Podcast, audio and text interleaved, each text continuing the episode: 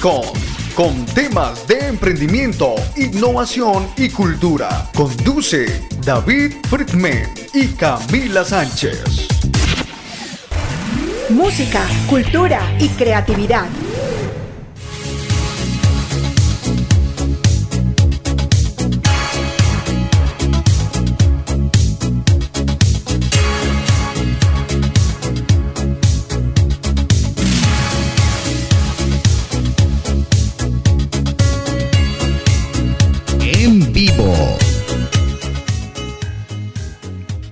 Lo largo de nuestra historia como especie, hemos encontrado tropiezos, dificultades o cometimos errores que nos han hecho decir, ¿y ahora qué? El día de hoy, historia, innovación, fe y tradición en Silicon. Este nuevo espacio se ha creado como tal para unir nuestros emprendedores, nuestros emprendedores colombianos, con todos los medios que nos pueden enseñar a emprender. Pero, ¿qué es emprender? A veces tenemos una definición que emprender es solamente crear una empresa, pero emprender es parte de nuestro diario vivir. Emprendemos familia, emprendemos negocios, emprendemos amistades, emprendemos todo. Y ante las dificultades como especie, siempre decimos, ¿y ahora qué? Pero salimos avante.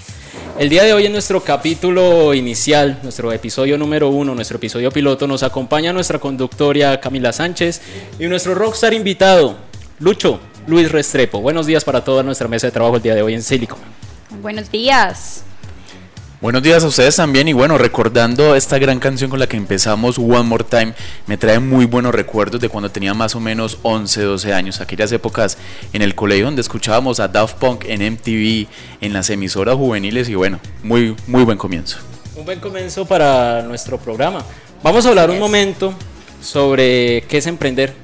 ¿Qué definición nos traes, Camila, sobre emprender? Bueno, pues ustedes primero que todo deben saber qué es emprender, es tomar una decisión, eso no es así de que, bueno, lo que esté de moda y a ver qué sale y luego tiramos la toalla, no, o sea, emprender es algo difícil, ¿sí? Entonces es iniciar un negocio, emprender es algo muy diferente a gestionar una empresa o trabajar para ella. El emprendedor es quien tiene la intención de crear una empresa y qué es lo que realmente le apasiona para que, pues, cierto, más adelante dé sus frutos. Eh, pues el objetivo de cómo emprender es a partir de una idea inicial, tener la iniciativa eh, y pues nada, la decisión de abordar ese proyecto para que se lleve a cabo, ¿sí? Y pues, también es tener unos muy buenos aliados, unos muy buenos socios, porque uno no debe asociarse con cualquier persona. Solos no podemos. Emprender es una cuestión de sociedad. Si no tenemos en cuenta nuestra sociedad, no solo para trabajar, sino trabajar y aportar a nuestra sociedad, no estamos haciendo nada. Emprender es caerse, es levantarse, es tener incertidumbre, es desear que los días tuvieran 35 horas, es saborear los logros y capear las dificultades. Es una aventura en toda regla con sus luces y sus sombras, pero sobre todo es el orgullo de poder luchar por levantar algo de la nada y el miedo por saltar al vacío. Por eso en nuestro episodio hemos hablado por nuestras redes sociales que en Silicon vamos a iniciar un viaje interestelar a lo desconocido, un viaje a buscar las fluctuaciones, a buscar respuestas, a innovar, a buscar qué hacer. Así como estamos innovando en este momento, ya que en un programa anterior acá en Bambú Comunicaciones hablábamos sobre el ambiente, sobre la destrucción que tiene nuestro ambiente, sobre el fin que pueda tener nuestro planeta en un futuro que cada vez es más cercano nuestra especie está aprendiendo a buscar lugares donde vivir fuera de nuestro planeta. Es parte de nuestra sangre, parte de nuestra cultura, Lucho. Sí, así como el ser humano emprende desde el inicio de la especie humana, eh, desafortunadamente cada actuar del ser humano también tiene una consecuencia. Y vemos como hasta el 2021, eh, año eh, que estamos bueno, transcurriendo en este momento, después del tema de una pandemia que ha azotado prácticamente a toda la humanidad, vemos como, eh, sí, el actuar del ser humano realmente eh, ha afectado a todo el mundo y no solo afectando a la especie humana, sino también a las especies animales, a las especies vegetales, pero bueno, en esta nave espacial cósmica llamada Planeta Tierra, ese es nuestro devenir y así como usted lo decía, este va a ser el viaje que vamos a emprender aquí en compañía con ustedes en Silicon. Perfecto, hablemos de innovación un momentico. Vamos a hablar sobre, sobre qué es Silicon para nuestros oyentes, para nuestros amigos que están allá al otro lado de, de, este radio, de este computador, de su teléfono móvil. Innovar, emprender emprender no solamente es iniciar algo, también tenemos que buscar una innovación, ya sea algo nuevo o construir sobre algo ya existente. ¿Qué es innovación? Innovación viene siendo la creación, según nuestra mente, forjando algo que nos impulse. Un ejemplo de innovación ahorita que nos puede traer, que vemos mucho en este tiempo, ya que, digamos en mi caso, soy de una generación que ha vivido entre cuando no había internet. De una generación treintona. Treintona. Ya, lo puede decir. Ya estamos viejos. Ya hoy nace Silicon y hoy también. Ya no tiene el número 2 en el inicio de sus años. No, ya, ya se acabó ese chistecito. ya estamos viejos, queridos oyentes. No, a mí todavía me falta un poquito. Pero ya casi. La bebé, la bebé. La bebé de la familia Silicon. pues bueno, muchachos, les cuento que para poder generar una innovación tenemos que tener un pensamiento analítico, basado en la lógica y la certeza. Emplea la deducción y la inducción a través de métodos cuantitativos para alcanzar conclusiones. El pensamiento intuitivo basado en las sensaciones y la creatividad en bruto, puesto que el análisis y la creatividad dan la impresión de ser ideas antagónicas. Necesitamos una tercera alternativa que orqueste con dinamismo lo mejor de ambos enfoques. Esto es el poder de la lógica inductiva y deductiva del pensamiento analítico, junto a la voluntad de emplear la lógica abductiva para producir algo creativo al tiempo que sea escalable y replicable. Vamos a utilizar entonces estos medios para hablar en el episodio de hoy de nuestra historia como especie. Las grandes catástrofes que hemos vivido, ya sea en temas ambientales, en temas pandémicos, que estamos viviendo en este momento una pandemia. A veces olvidamos que ya hemos vivido como especie muchas pandemias, pero por la falta de globalización no se vio tan afectada la especie como lo está haciendo hoy en día. Hoy en día, gracias a la innovación, el emprendimiento de muchos otros atrás, traigamos a coalición a los hermanos Wright cuando crearon las aeronaves, los aviones. Ya podemos viajar a Europa en 7, 8 horas. Antes era cuestión de meses en un barco. En su momento eso hacía que los virus, las enfermedades o estos, estos índoles como tal que nos afectaban como sociedad no se replegaran tan rápido como lo hace hoy en día. Hoy en día ya por la globalización, pues nada, si pasa algo en China, nos afecta acá al otro lado del mundo. Y si algo pasa acá en Colombia, si no hacemos bien las cosas en nuestro país, va a repercutir a otras culturas y a otras generaciones. Entonces el tema de hoy vamos a hablar de historia, Lucho. Sí, un tema muy interesante que nos apasiona de forma muy brutal. Y bueno, la historia hace parte del ser humano, hace parte de ese transitar en esta nave espacial tan hermosa llamada Planeta Tierra, como ya lo decíamos hace un minuto. Y bueno, eh, el ser humano no puede negar su historia, porque de allí mismo ha construido gran parte de su memoria, gran parte de su cultura y gran parte de esa forma como se ve actualmente la, la, humanidad reflejada en los distintos tipos de sociedades que se presentan hasta hoy, hasta hoy bueno, año 2021 año 2021 y seguimos con una pandemia que va a llegar bastante tiempo. Año 2021 solo para algunas culturas en el mundo porque recordemos que existen otras culturas como la China, los judíos, los musulmanes y muchas otras culturas más en África, en Asia y las indígenas aquí en América que tienen otro calendario y que están, digamos, relacionadas con el tema cómo ven desde la cosmogonía su forma de medir el tiempo y el espacio. Sí, claro, el tiempo es relativo. Sí. El tiempo es relativo. Por eso, digamos, a mí lo personal no me gusta el celebrar cumpleaños, parce. Porque le dicen a uno, ah, sí, que el calvo cumple 30 años, bacano, toda la vuelta. Pues no lo veo tan bacano. Pero eh, el tiempo relativo, o sea, el tiempo es simplemente un invento de nosotros como especie. Simplemente creo yo, en mi opinión personal, deberíamos preocuparnos por lo que tenemos en este presente, por lo que vivimos en este milagro llamado vida. No sabemos qué hacemos acá Nadie me puede dar con certeza, eh, llámese religión, llámese hasta, hasta hablemos de la propia ciencia. Nadie puede decirnos cuál es el fin de nuestra existencia acá. Así que queridos oyentes, disfruten lo que están viviendo. Si tenemos algún problema, que todos los seres humanos lo tenemos, pues es el momento de preguntarnos, ¿y ahora qué? Pero buscando una solución, buscando innovar. Si tienes un problema sentimental, no te quedes en tu problema, busca emprender, busca innovar, busca solucionar ese problema y busca salir avante tienes un problema financiero, que ahorita creo que en este momento de la, de la historia de la humanidad de nuevo tenemos recesiones eh, económicas, que es un tema también del que hablaremos en unos minutos, hemos aprendido a superarlo. En nuestro primer episodio vamos a hablar de superación como especie.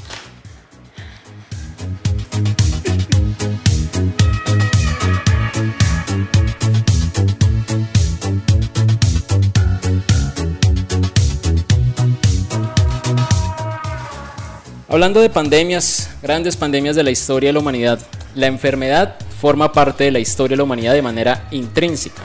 En la actualidad estamos sufriendo el coronavirus, pero desde que el ser humano empezó a organizarse en sociedad y a crear núcleos de personas que convivían juntos en un mismo espacio territorial, las enfermedades contagiosas tomaron un especial protagonismo.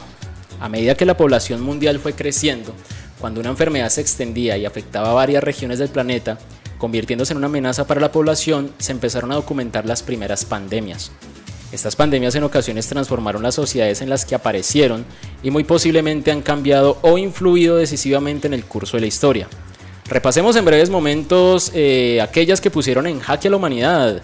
Hablemos en primera instancia de la peste Justiniano. En el imperio bizantino se encontraban uno de los momentos de mayor esplendor cuando una epidemia de peste vino a oscurecer el mandato del emperador Justiniano. En la primera epidemia de peste de la que se tiene constancia, la enfermedad y con ella el miedo y la histeria se expandió por Constantinopla, una ciudad de casi 800.000 habitantes. Constantinopla hoy Estambul. Estambul. Sí, señor. Una ciudad muy importante porque nos unía Asia con Europa. Es una ciudad que comparte eh, parte de su territorio en el continente asiático y la otra parte en el continente europeo.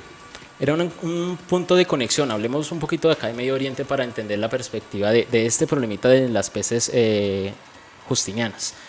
Resulta que eh, en esta zona lo que hoy en día nos abarca Siria, Turquía, lo que es hoy Israel, los territorios palestinos, es la conexión directa para unir Asia, Europa con África. Y en África hace unos cuantos siglos, milenios podemos hablar, teníamos uno de los más grandes imperios, que era el imperio egipcio.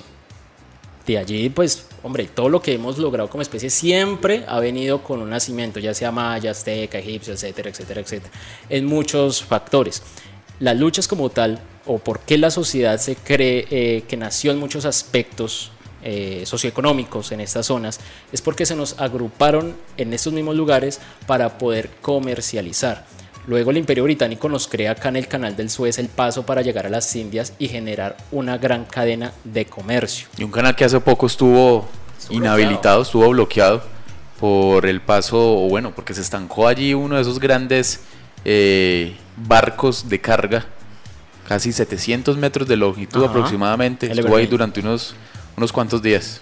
El Y es parte también de nuestra evolución. Los seres humanos hemos evolucionado e y hemos innovado, perdón, aparte de nuestros errores, es parte de nuestra naturaleza. Necesitamos equivocarnos para aprender, para buscar una solución y salir avante.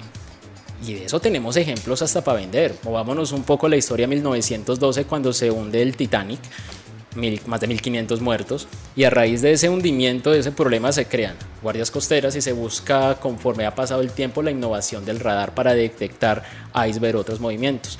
También las reglamentaciones para tener botes salvavidas. Siempre de una equivocación nace una forma de solución. Lo mismo pasó en nuestra era ya más moderna con un avión como el Super Jumbo el 747, que por una bobada vieron un mundo de accidentes. Hubo un accidente en Japón de Japan Airlines donde murieron más de 300 personas. ¿Por qué? Porque resulta que en las puertas de carga de esas aeronaves, la forma en que las cerraban, el gancho quedaba muy suelto, no agarraba bien la puerta y eso nos generó una descomprensión que hizo que el avión se dañara y se estrellara. A raíz de esos simples errores que cometemos en este aspecto de ingeniería o de orden legal, aprendemos, innovamos y emprendemos de nuevo. Siempre que ustedes emprendan una empresa o un negocio, si, nos volcamos a este término de emprendimiento en negocio, una idea de negocio no nace una sola vez, se reconstruye y se reconstruye antes de salir a ser vista por el público, antes de crearla. Eh, hablaba hace unos tres años con Simón, el fundador de, de Rappi, y él nos comentaba que había creado Rappi casi unas 12 veces antes de sacarla al aire aparte de eh, a raíz de los errores de innovación, es que logramos tener un producto que si traemos en constancia lo que es Rappi para nuestra sociedad colombiana, que lo usamos ya mucho y mucho se está usando ya en esos momentos en el eje cafetero, lugar de donde emitimos en este momento, este, siempre eh, busca innovar, siempre nos trae algo nuevo. Eso hace parte de emprendimiento. Hablemos un poco sobre la peste negra. Bueno, sí, eh, otra pandemia, ¿cierto? Que pues esta y todavía se sigue viviendo, hay algunos brotes, es la peste negra, pues la humanidad vivió el peor brote de esta enfermedad a mediados del siglo XIV, entre 1346 y 1353. Eh, sin embargo, pues se ignoraba por completo, así como decimos, yo no creo en el COVID y esto se va para rato, o sea, eso no es una pandemia de que, ay, si llevamos año y medio, vamos casi para dos años y, esto se va a ir de la nada, no, esto se queda para rato, entonces debemos eh, manejarlo de la mejor forma, ¿cierto?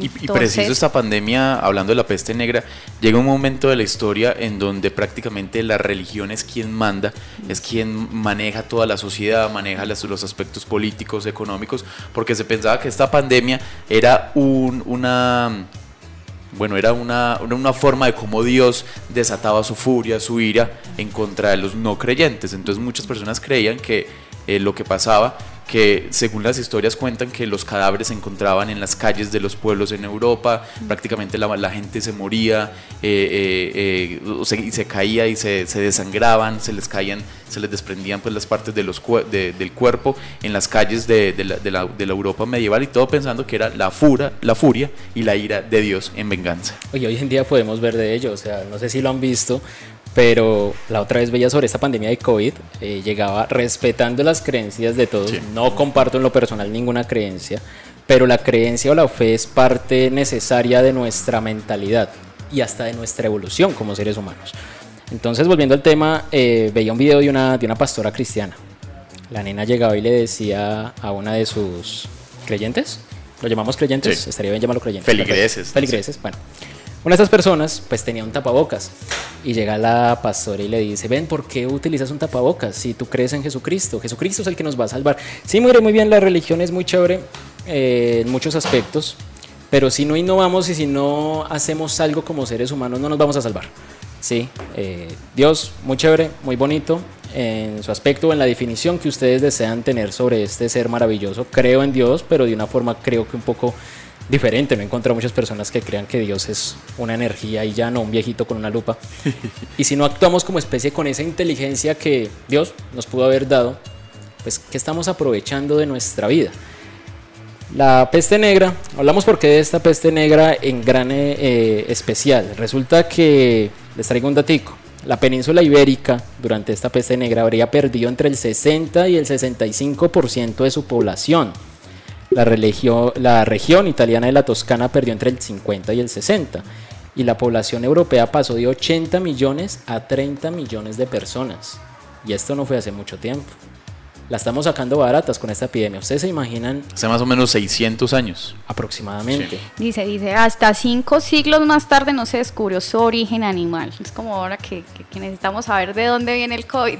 Pero ahí es cuando yo me pregunto, casi siempre cuando existe una peste, una pandemia en el mundo, al primero o a la, primera especie a la, que a la que culpamos es a los animales. Como que no logramos ver también que el actuar del ser humano también se ve muy influenciado en lo que le pasa al mismo ser humano. Pero entonces, ¿por qué echarle la culpa al ser humano? Y es una polémica que se ha generado mucho a partir del famoso pangolín chino, de donde dicen que surgió el COVID-19. Y en ese en este caso fueron en este caso fueron las ratas las ratas, pero es que imagínate que en ese momento en Europa la forma en que vivía la población no tenían una cañería, no tenían desagües, las personas hacían sus necesidades fisiológicas y expulsaban los rezos, o sea, sus desechos por la ventana. Chao. Tenían que avisar, como que, oye, oye, vamos a tirar desechos, y entonces la gente eh, hacía su espacio, pues para que no le cayera encima los mismos desechos. Y eso era normal. Eso era normal en esas épocas, pero fue lo que también nos trajo muchos problemas este, de, de salubridad entonces, ¿qué pasa en estos casos? Lo mismo que, que hablamos en este programa. ¿Y ahora qué? Pues encontramos como tal que una de nuestras fallas era esos problemas sanitarios y comenzamos a mejorar, a crear acueductos. Londres era una ciudad que, uy, Dios mío bendito. O sea, Londres tiene historia que da miedo. Muchos historiadores dicen que en cada lugar que habites en Londres, en Londres probablemente haya enterrado un ser humano de siglos atrás. Imagínate la, la, cantidad de personas que han vivido en esta ciudad. Y esta ciudad era creada de esa forma. Y ni hablar de las catacumbas en París. Uy, también, eso más peligroso pues que un alacrán en un condón esta vaina. Vamos a pasar a otra pandemia, hablemos de la viruela. La viruela. Oiga, pero ¿sabe cuál olvidó? metiéndole un poquito el tema religioso o el tema bíblico, las pestes de Egipto, a cargo del señor Moisés. ¿Qué opina usted al respecto? Pues hombre, es, interesante de pronto en, el, en temas de historia, de historia bíblica, hmm. porque digamos que por más diferencias que uno pueda tener con las religiones, siempre es interesante también conocer otra perspectiva de la cultura antigua judía, de cómo, digamos, en su relación con Dios, en su relación divina, pues con este ser eh, eh, superior, también cómo al mismo tiempo él, en venganza con, con los egipcios, les mandaba sus plagas. Y les mandó sus plagas. Sus tremendas plagas. Sí, bravitas, bravitas. La Muy bravas. La verdad, la verdad creo que una, a ver cómo lo digo hermano, ya, en el aspecto religioso, si nos vamos a, nos muestran un Dios vengativo, ¿cierto? Que eso es lo que nos genera mucha discrepancia como seres humanos. Por eso hoy en día nos seguimos matando judíos con cristianos, judíos con musulmanes, y todo el mundo se mata entre todos por una creencia. Pero si vamos, ya que hablas de, de Talmud y metemos un poco de fe en este aspecto, emprender hago un paréntesis, emprender, si no emprendemos pensando en la sociedad y en cómo mejorar nuestra relación como sociedad, no solo en cómo voy a hacerme millonario con un negocio, no estamos haciendo nada, queridos colegas. Porque si no le dejamos algo a la sociedad para que puedan seguir aprendiendo, para que puedan seguir evolucionando, creo que no, no nos sirve esta vuelta.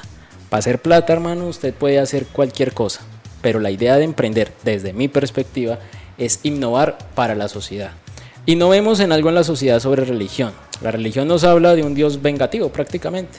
Un man allá que está emberracado con toda la sociedad por X y motivo y los quiere mucho y los va a matar a todos. Pero si vamos al texto original de las plagas, en el Talmud nos habla que, es algo muy interesante, párale bolas. El Talmud nos habla que cuando pasaron los hebreos por el mar... Eh, Muerto. No, el mar muerto no estaba. El mar, el mar rojo. Sí. Exactamente. Cuando pasaron, listo, se abrió el mar, toda la vaina, pasaron. Luego se cierra el mar, mató a los egipcios. Todo el mundo se hizo una parranda, una fiesta. Eso había póker por todo lado, una maravilla. Entonces los ángeles... Con el becerro de oro. Con el, el becerrito vino después, pero pues, imagínese la borrachera para ser un becerro. Pero bueno, entonces eh, nos cuenta el Talmud que los ángeles se le acercaron a Dios y le dijo, venga, ¿usted por qué no está contento si pues se murieron los enemigos de, de su pueblo, no? El Talmud nos dice que Dios mira al ángel y le dice, yo no estoy contento porque es que ellos también eran mis hijos. Eso lo enseña el Talmud. Y es algo muy interesante porque es que si existe una figura como Dios no nos podemos dividir como especie frente a ellos. Los negros, los caucásicos, los blancos, los europeos, todos somos la misma especie. No hay diferencia. No hay diferencia. No, tendremos, no tenemos por qué tener en este momento un estigma entre cualquier aspecto de la población llámese LGBT, llámese, vea todas las variables que existen, que yo ya ni sé de qué variables estamos hablando a veces. Pero todos como especie, si no trabajamos juntos, no vamos a poder sacar este negocio adelante que se llama vida. Escúchanos en formato podcast, Facebook, Instagram, Spotify y YouTube como arroba team.silicon. Conduce David Friedman y Camila Sánchez música, cultura y creatividad.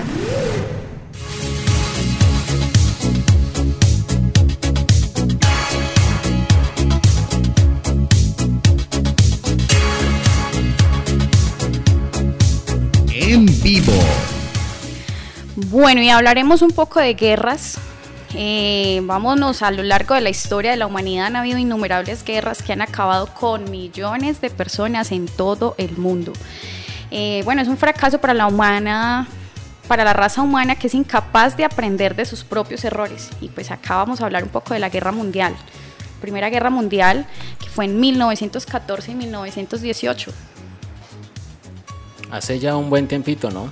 Donde comenzamos a experimentar también o a conocer las guerras químicas. Si recapitulamos un poco, Adolf Hitler fue víctima también de, de, la guerra química. Este man se supone que quedó un poco loco. Loquito poquito loquito por, por los gases que Mira, estaban. él es un loquito. Un loquito, un loquito. Luego nos viene la Segunda Guerra Mundial. Una catástrofe. Y tenga sus 60 millones de muertos. Sí, muertos por todo lado. O sea, ¿cuál es el afán? ¿Cuáles las ganas de poder? ¿Cuáles las ganas de controlarlo todo? Es algo muy sencillo que para en este momento, como especie, más en nuestro país, nos matamos por todo todavía. En Colombia nos matamos por una guerra que en realidad no es nuestra, parce. O sea, la, la, Guerra Fría se acabó hace mucho tiempo y los beligerantes fueron las dos potencias, la Unión Soviética y los Estados Unidos. La Unión Soviética, chao, ya se acabó hace mucho rato. Pero pues acá seguimos en la misma terapia y no entiendo por qué nos matamos entre colombianos. No entiendo por qué esas ganas de pasar por encima del otro. Cuando somos un pueblo lleno de talento.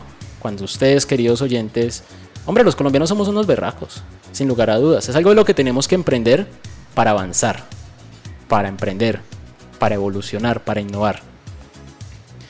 Ayer precisamente eh, llegaba la noticia de la muerte del gran escritor y periodista investigativo Germán Castro Caicedo.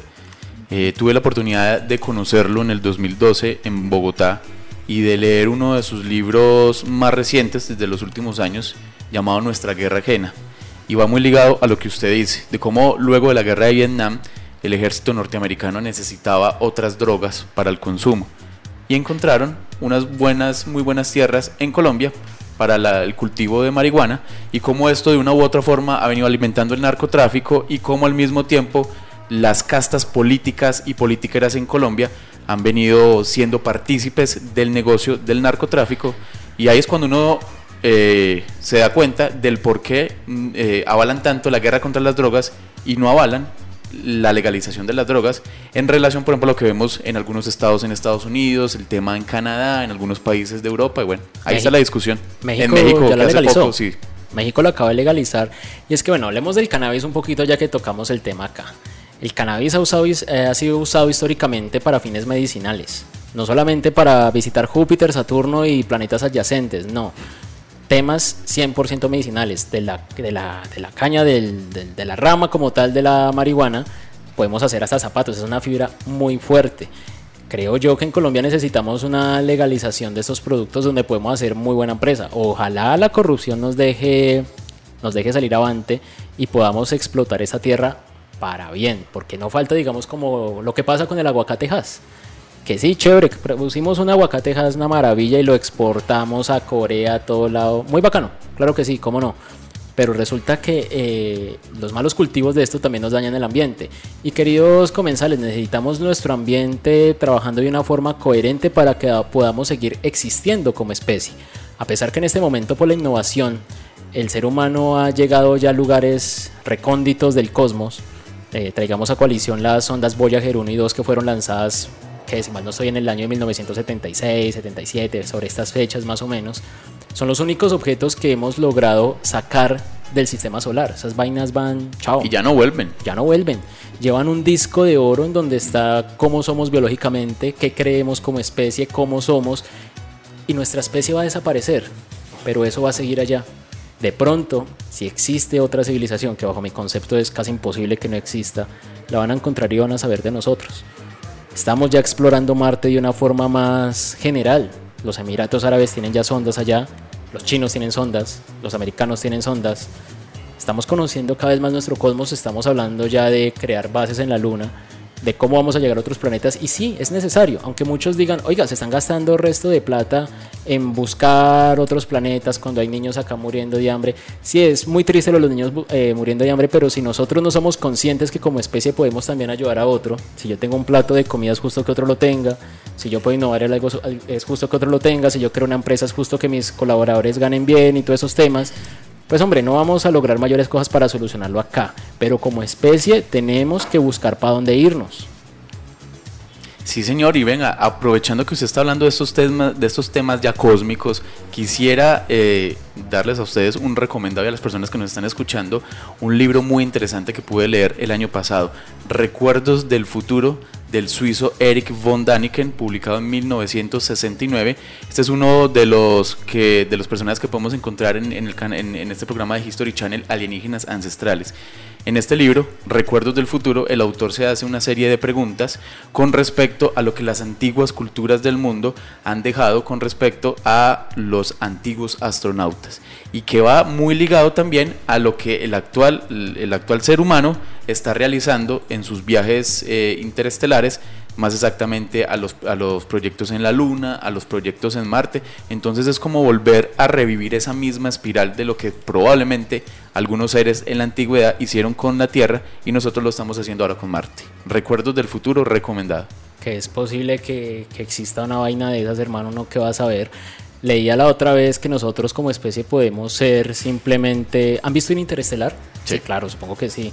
Si nuestros oyentes no han visto Interestelar, de Nolan, o sea, qué película tan, tan bacana. Es buenísima. Sí, trata del amor y otras cosas y las conexiones y todo lo que quiera. Y en el aspecto de física es buenísimo de, de, otros mundos y todo el, tema. El viaje a través de los agujeros negros. Ajá, o sea, bueno, de, los agujeros negros, pero a través del, del, gusano. ¿no? agujero gusano. El agujero gusano, exactamente. Que un agujero gusano es lo que teóricamente nos conecta a varios espacios. Es como un. ¿Cómo lo decimos, hermano? Se me fue la palabra.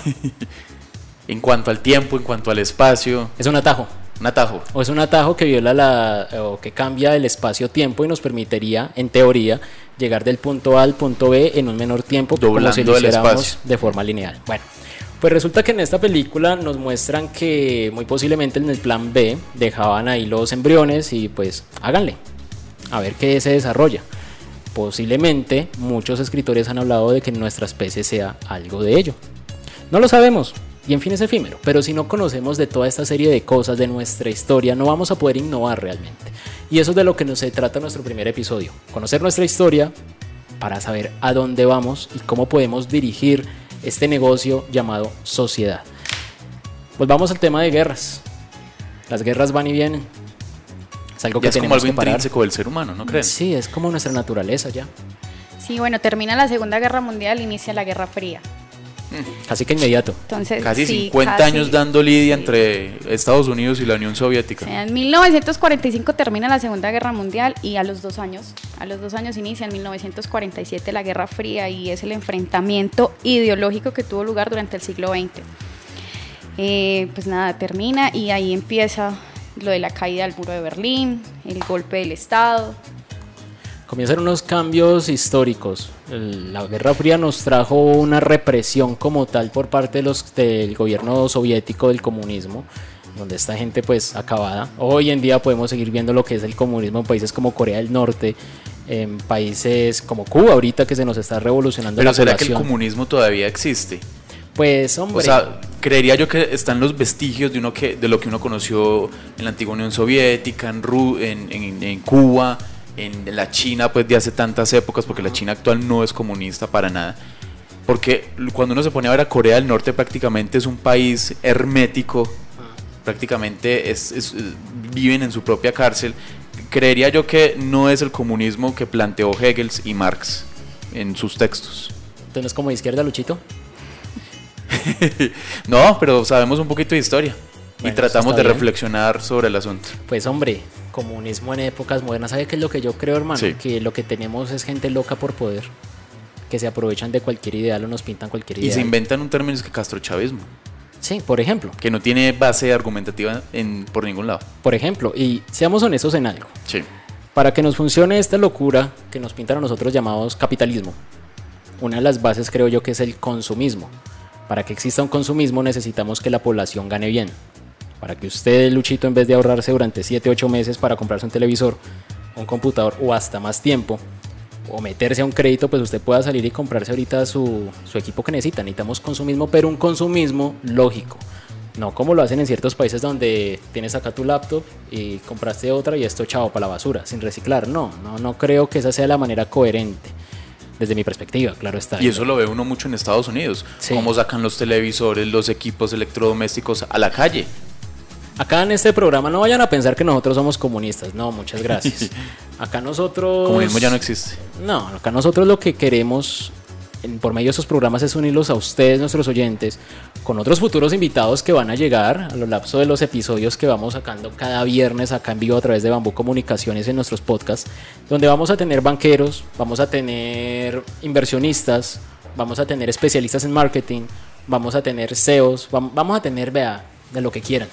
Acá vamos a contactarlos a ustedes para que vengan y sea un espacio de enseñanza, no de nosotros, de personas que saben mucho más que nosotros, que nos van a enseñar no solo a esta mesa, sino a ustedes a innovar, a innovar en nuestras vidas, a innovar en nuestras empresas y a emprender de forma coherente frente a la realidad de un país, frente a la realidad de una región y buscando un futuro como sociedad. Nosotros no podemos esperar o caer en el error hablemos de, la situación política actual de Colombia que X político, llamémoslo Gustavo Petro, por ejemplo, venga y sea el salvador de la humanidad, o cualquier otro político de, de, otra corriente sea el salvador de la humanidad, no va a pasar, queridos amigos. Vamos a sacar este país adelante todos juntos, todos juntos, emprendiendo, apoyando a nuestros empresarios, apoyando a nuestros campesinos, apoyando a la sociedad. Así es como generamos. Para unos sectores esto suena a Bush, recomunistas, pero no, queridos amigos. Para poder mandar necesitamos a quién mandar, si hablamos desde un punto de vista de poder político.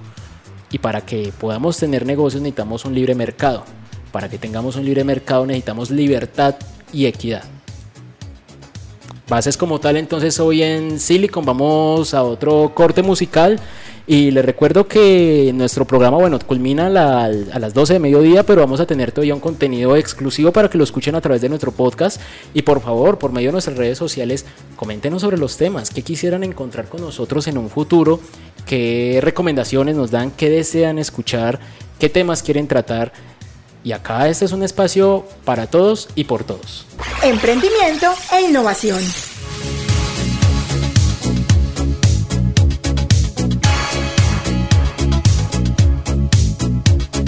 En vivo.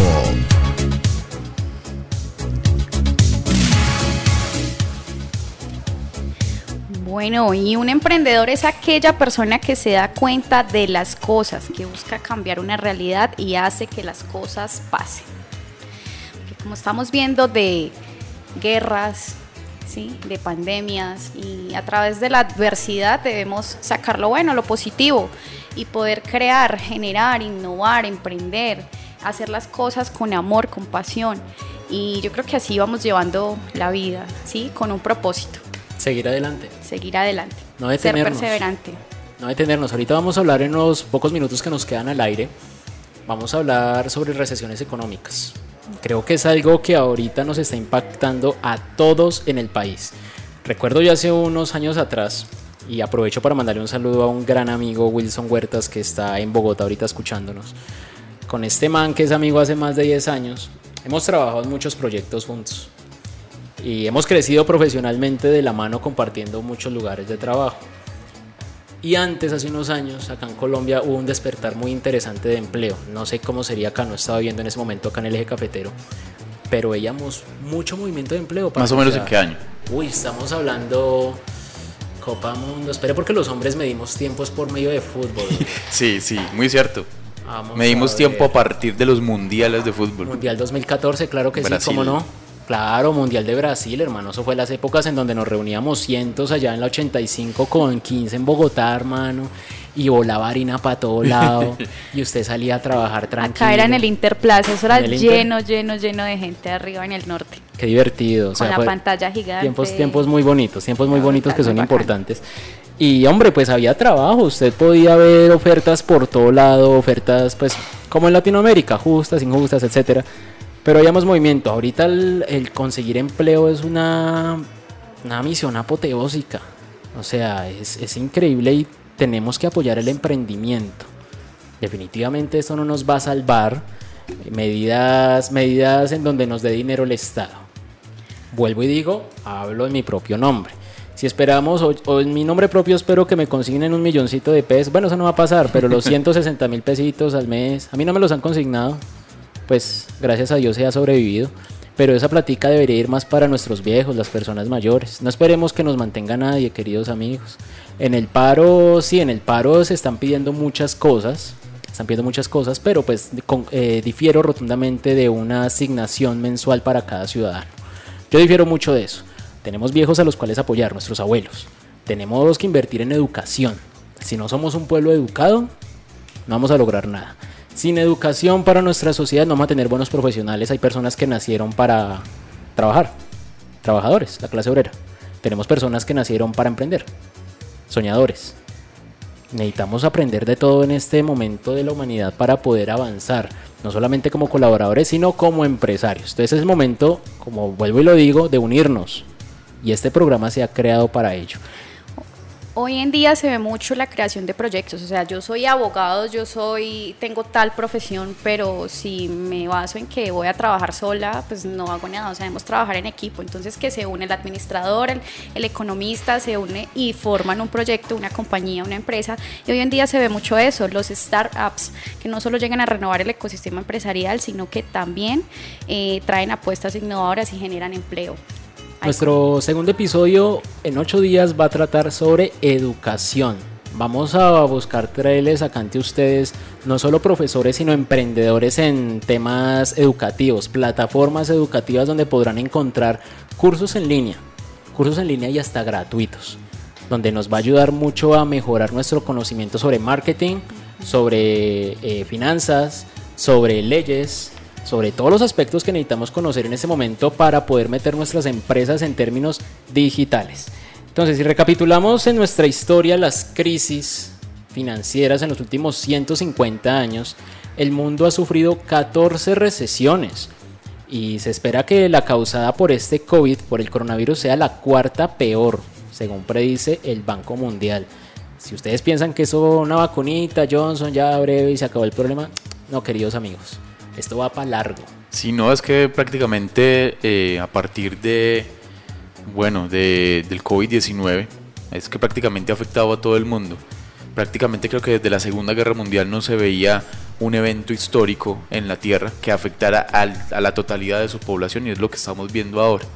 A pesar de que, bueno, ya eh, digamos, el proceso de las vacunas está adelantado en ciertos países, en otros países va a medias, en otros países ni siquiera ha avanzado. Mm, o sea, no, no todo va a mejorar porque todo el mundo esté vacunado. Ya hemos visto cómo muchos países han tenido, ya como usted lo comentaba David, el tema de las crisis económicas se han agudizado con el COVID-19. Hagamos un conteo. En 1876 la recesión nos dio una contracción del 2.1 una contracción financiera del 2.1. En 1885 tuvimos una contracción del 0.02%, que fue de 38 meses de duración, y fue la tercera recesión más grande en Estados Unidos después de la Gran Depresión de 1929 y la Gran Depresión de 1873. En el año 1893 nuestra economía sufrió una contracción del 0.8%, en el año 1908 una contracción del 3%, en 1914, con el comienzo de la Primera Guerra Mundial, hubo una contracción del 6.7%, o sea, uno de los índices más altos.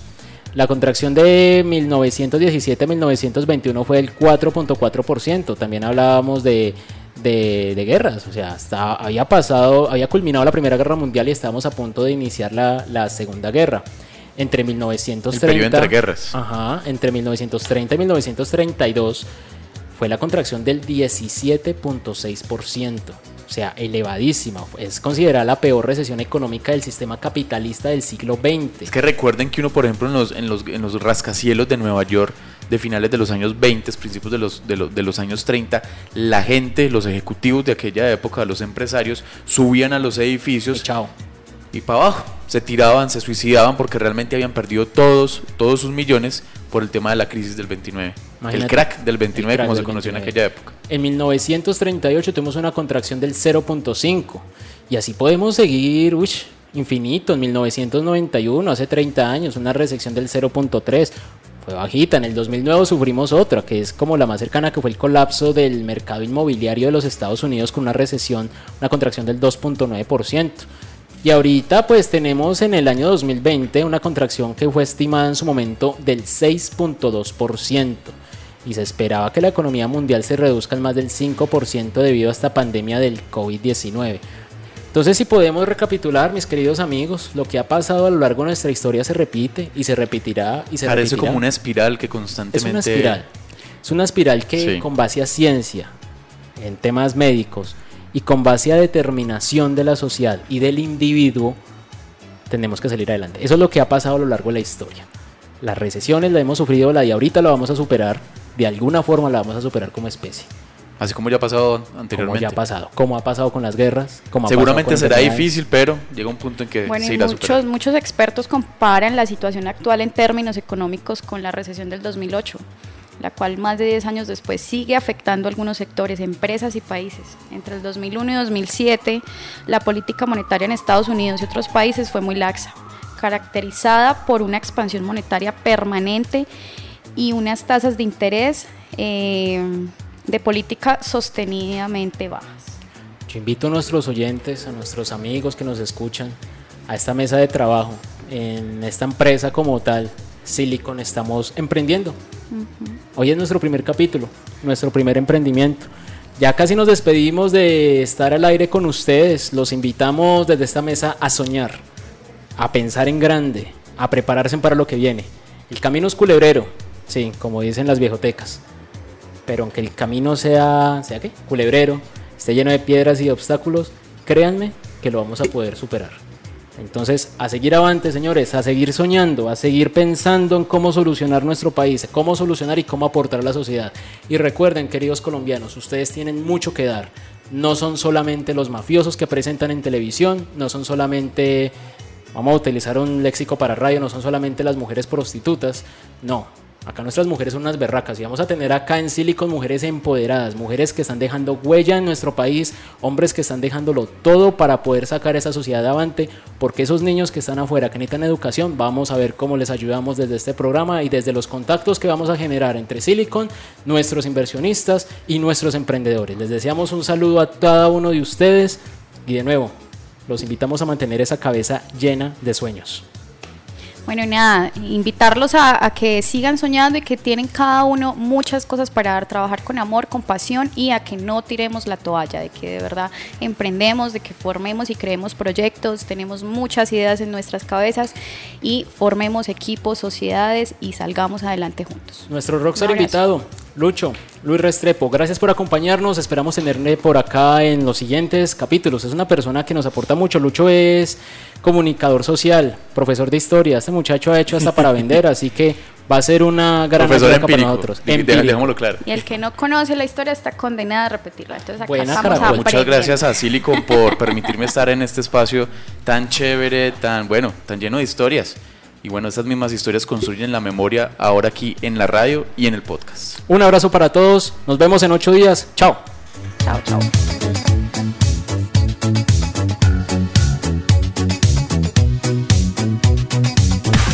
Escúchanos en formato podcast, Facebook, Instagram, Spotify y YouTube como arroba team.silicon. Conduce David Friedman y Camila Sánchez.